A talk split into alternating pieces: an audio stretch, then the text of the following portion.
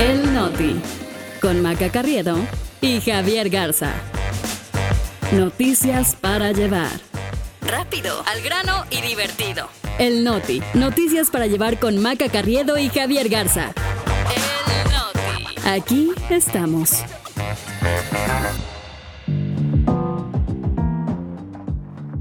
Es lunes 5 de junio. Yo soy Maca Carriedo. Yo soy Javier Garza. Este es el Noti. ¿Y nosotros qué creen? Aquí estamos. Morena gana el Estado de México y la alianza PAN-PRI-PRD se lleva a Coahuila. México en vías de recuperar la categoría 1 en aviación. Y el ministro Saldívar salió Swifty. El Noti.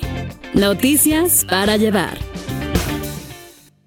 Javier Garza, ni tiempo de extrañarte me diste. ¿Cómo estás? Buen día. Maca Carriedo, buenos días. Ni tiempo de extrañarnos a todos nos dimos porque no podíamos eh, dejar ahí a la raza que nos estaba escuchando, esperando a ver qué íbamos a hacer. Así que pues aquí estamos. Aquí estamos y estamos en Spotify, en Apple Podcast, en Amazon Music. Pónganos todas las estrellitas del mundo, corran la voz, avísenle a sus parientes, a sus vecinos, a sus amigos, a sus enemigos, no importa. Nosotros estamos de regreso y queremos que todos sepan. Así es, pasen el chisme, porque la verdad es que de boca en boca es como corren mejor estas noticias. Estamos empezando una nueva etapa, eh, Maca, que espero que nos dé pues los meses que hemos tenido juntos, esperando también pues que cada vez más gente se una a este proyecto.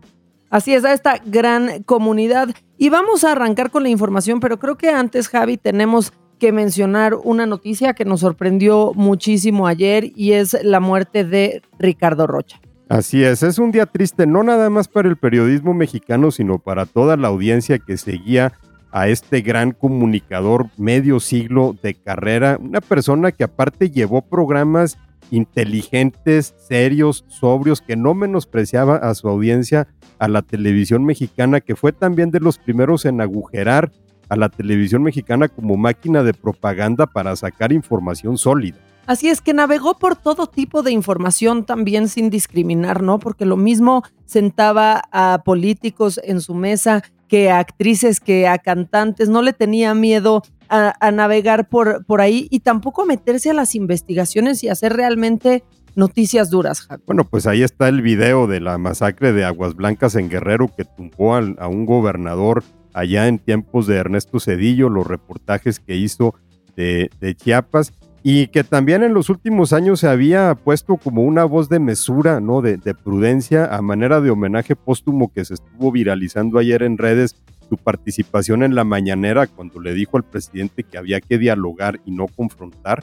Exactamente, Javi, o cómo eh, pues sí fue a poner, ¿no? Los puntos sobre las IES, aclarar las cuentas que le habían sacado, decirle al presidente que eran contemporáneos y que sus hijos también y que pues uno no puede eh, meterse en lo que hacen los hijos, ¿no? Por ejemplo, creo que la verdad me encanta que este video se haya hecho viral porque es un claro ejemplo que cuando haces tu trabajo con rigor, la verdad es que el poder pues te lo reconoce, Javi, porque después de este video tan duro, el presidente el día de ayer también lo reconoce como un amigo y un gran periodista. Y justo el, el, reconocimiento. Yo no tuve el privilegio que tuvieron muchos colegas de aprender de él, pero he trabajado con algunos y aprendido también de algunos que sí trabajaron con él y pues ahí está la escuela que deja también.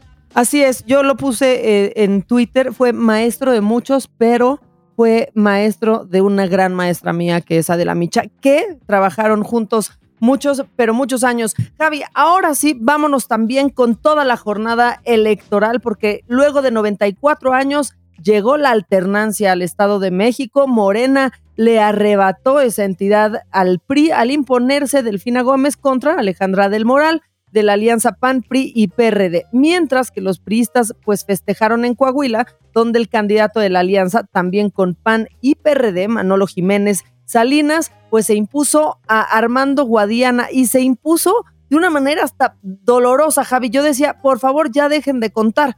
Según los conteos rápidos en el Estado de México, Delfina Gómez sacó entre 52.1 y 54.2% de los votos contra un rango de 43 a 45.2% para Alejandra del Moral. Y en Coahuila, pues lo que les decía, Manolo Jiménez se llevaría entre 55.7% y 58.1%, mientras que Guadiana abajo, muy abajo, entre un 19.9 y un 21.9%, Javi. ¿Y quién mejor que tú para darnos una radiografía de cómo se vivió en Coahuila la jornada electoral? No, en Coahuila se desfondó la, la alianza que se había forjado en torno al presidente López Obrador, digamos, todo el voto alrededor de Morena y la 4T, que en otras ocasiones y, y bueno, ayer en el Estado de México incluyó al PT y al Verde, pues sabemos que en Coahuila se fracturó y se fueron por separados. Sin embargo, en el caso de Coahuila, yo creo que es un error leer eh, el resultado de ayer como una paliza de más de 30 puntos que le puso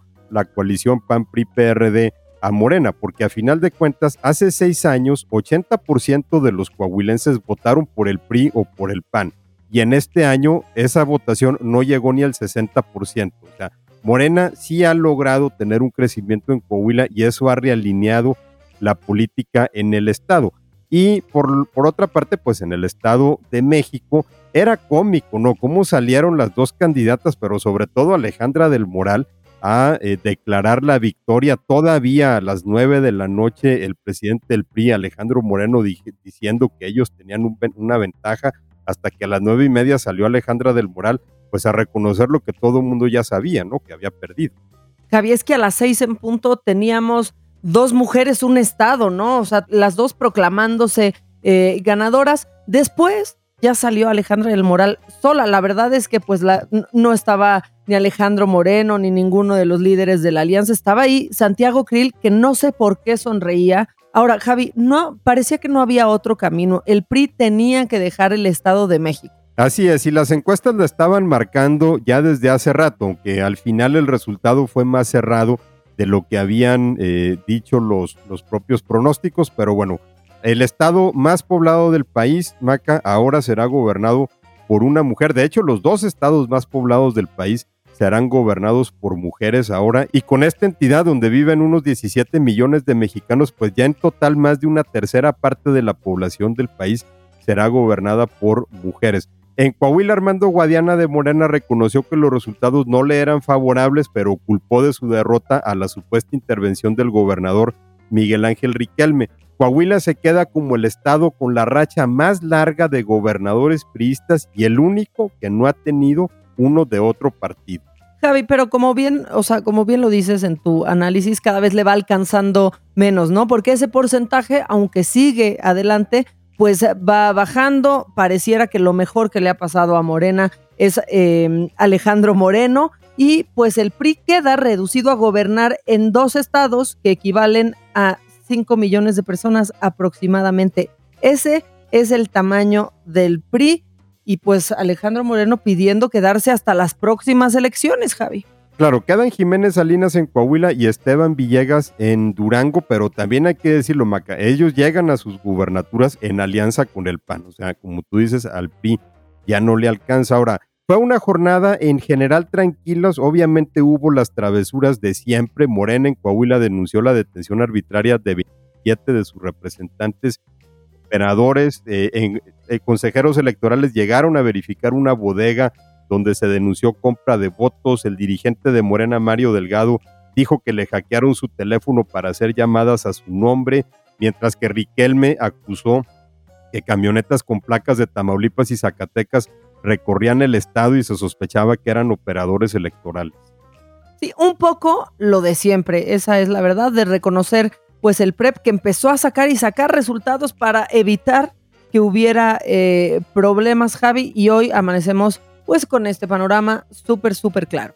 Y seguiremos hablando de eso, por supuesto, Maca, porque esta va a ser la nota de toda la semana, pero también hay que cambiar de tema, porque otra cosa que estuvo dando de qué hablar el fin de semana fue algo de confusión que había causado el anuncio del viernes pasado de que el espacio aéreo mexicano finalmente recuperaría la categoría 1 de seguridad en la evaluación que hace la Autoridad de Aviación de Estados Unidos, dos años después de que nos degradaran en un golpe a las aerolíneas mexicanas.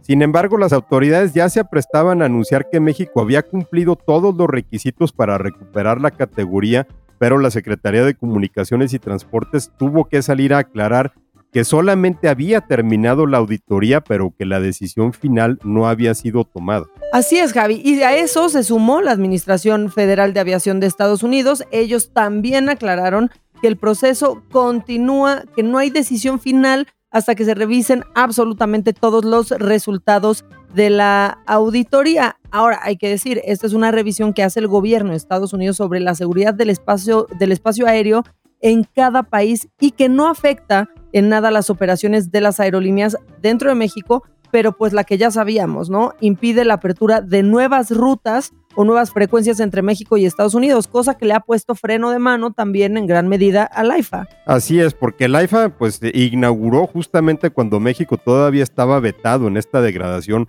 de la categoría aérea, entonces no podía entrar a participar en este mercado que son más de 200 rutas que conectan 31 ciudades de México con 50 de Estados Unidos en las que participan 12 aerolíneas, 3 mexicanas y 9 de Estados Unidos. Ahora, acuérdate que Aeroméxico y Delta habían eh, pues encontrado una laguna en la regulación para anunciar una ruta del AIFA a Houston, pero eso nada más fue, eh, digamos, una eh, de una sola ocasión.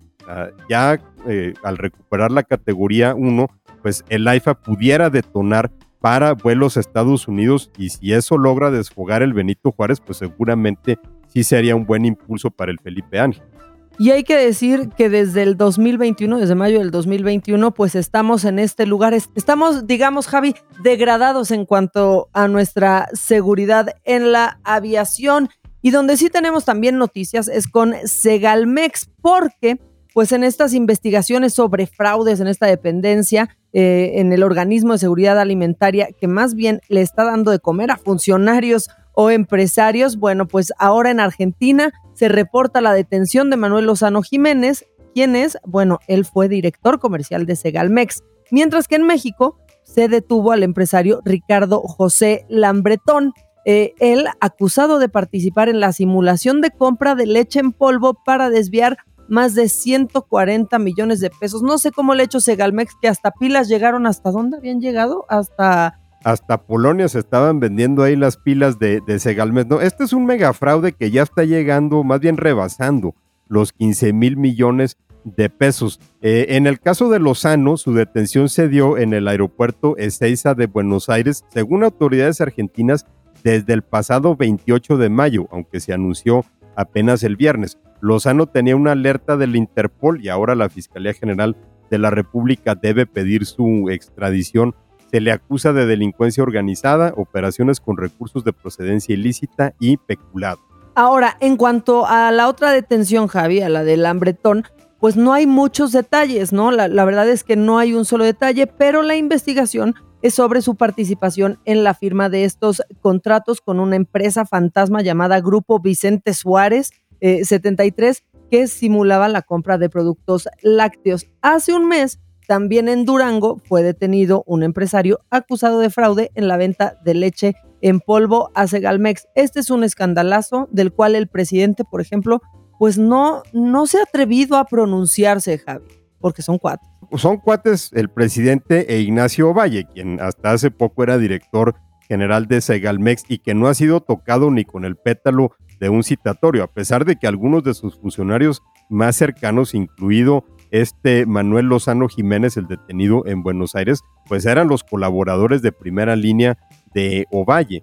También hace un mes había sido detenido el exdirector de Administración y Finanzas, Jesús Navarro, mientras que el antecesor de Navarro en ese cargo, René Gavira, está prófugo, tiene una alerta de Interpol. De hecho, había sido la renuncia de Gavira en 2020 lo que empezó a desenredar la madeja de desfalcos que, como te decía, ascienden a 15 mil millones de pesos y está llegando por todos lados. Estamos viendo en leche en polvo, estamos viendo en compra de maíz, estamos viendo hasta en las pilas que se venden en Polonia. O sea, realmente aquí ya va a ser difícil encontrar dónde no hicieron tranza con Segalmex. Pero aparte ve cuántos nombres, o sea, ya parece que estamos llenando el álbum de Panini, Javi. Debería de haber uno de esos, ¿no? El álbum de Segalmex con las estampitas de todas las personas que están siendo involucradas en todo esto. Lo vamos a proponer. Y bueno, no vayan a pensar que esto del álbum del Panini es una noticia, esto nada más es una ocurrencia de Maca, pero para noticias también tenemos esta otra sección en donde todos los días, Maca, te voy a tener que estar regañando. No, Maca.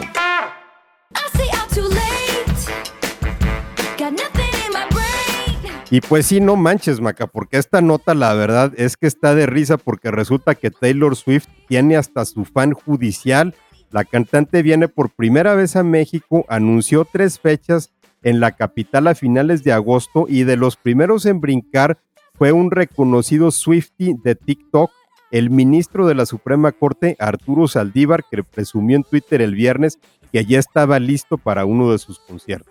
Cae directo, aterriza padrísimo para inaugurar esta sección el ministro Saldívar, pues saliendo del closet como un Swifty. Mira, yo me acuerdo, o sea, qué bueno que le guste Taylor Swift. A todos nos gusta Taylor Swift, lo celebro.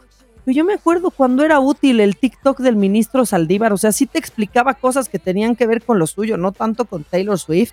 Bueno, yo no sé si aquí el ministro a lo mejor se quiere congraciar con todos los que le han estado tirando por eh, sus fallos en favor de Palacio Nacional o ahí algunas eh, decisiones polémicas que ha tomado. El caso es de que Saldívar eh, salió a decir que ya se había registrado como fan verificado en Ticketmaster, que esperaba conseguir boleto para uno de los tres conciertos en el Foro Sol. Pues suerte al ministro, aunque yo sospecho, Maca, que si no consigue boleto seguramente tendrá una palanca con sus eh, amigos ahí, vecinos de oficinas en el Zócalo que tanto lo quieren.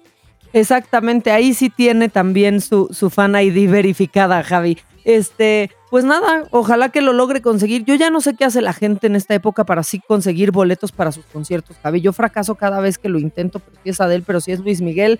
Ya mejor vámonos, arranquemos la semana. Estamos felices de seguir haciendo comunidad con ustedes. Denle mucho amor al Noti, Javi, porque la verdad es que es que nos han dado tanto amor que ya nos acostumbraron. Sí, y la verdad es que teníamos que regresar lo más pronto posible. Denle amor, denle likes, cuéntenles, corran la voz de que aquí estamos de regreso, Maca y yo. Y bueno, pues vamos a darle a la semana, Maca, vamos a ver qué nos depara de noticias. Así es, si se quieren poner en contacto con nosotros, dudas, sugerencias, recetas de cocina, lo que quieran, a mí me encuentran en arroba maca-online en todas las redes sociales y a ti, En Twitter y en Instagram en arroba Ramos. Que tengan un gran inicio de semana tan bueno como nosotros y recuerden, hashtag el noti. Porque sabes qué, Javi, aquí estamos, ¿eh?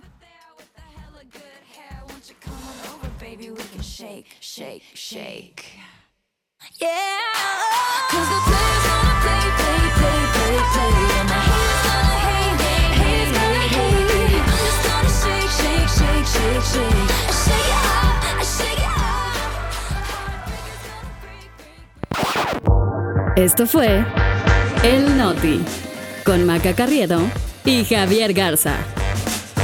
Noticias para llevar. Rápido, al grano y divertido. El Noti. Noticias para llevar con Maca Carriedo y Javier Garza.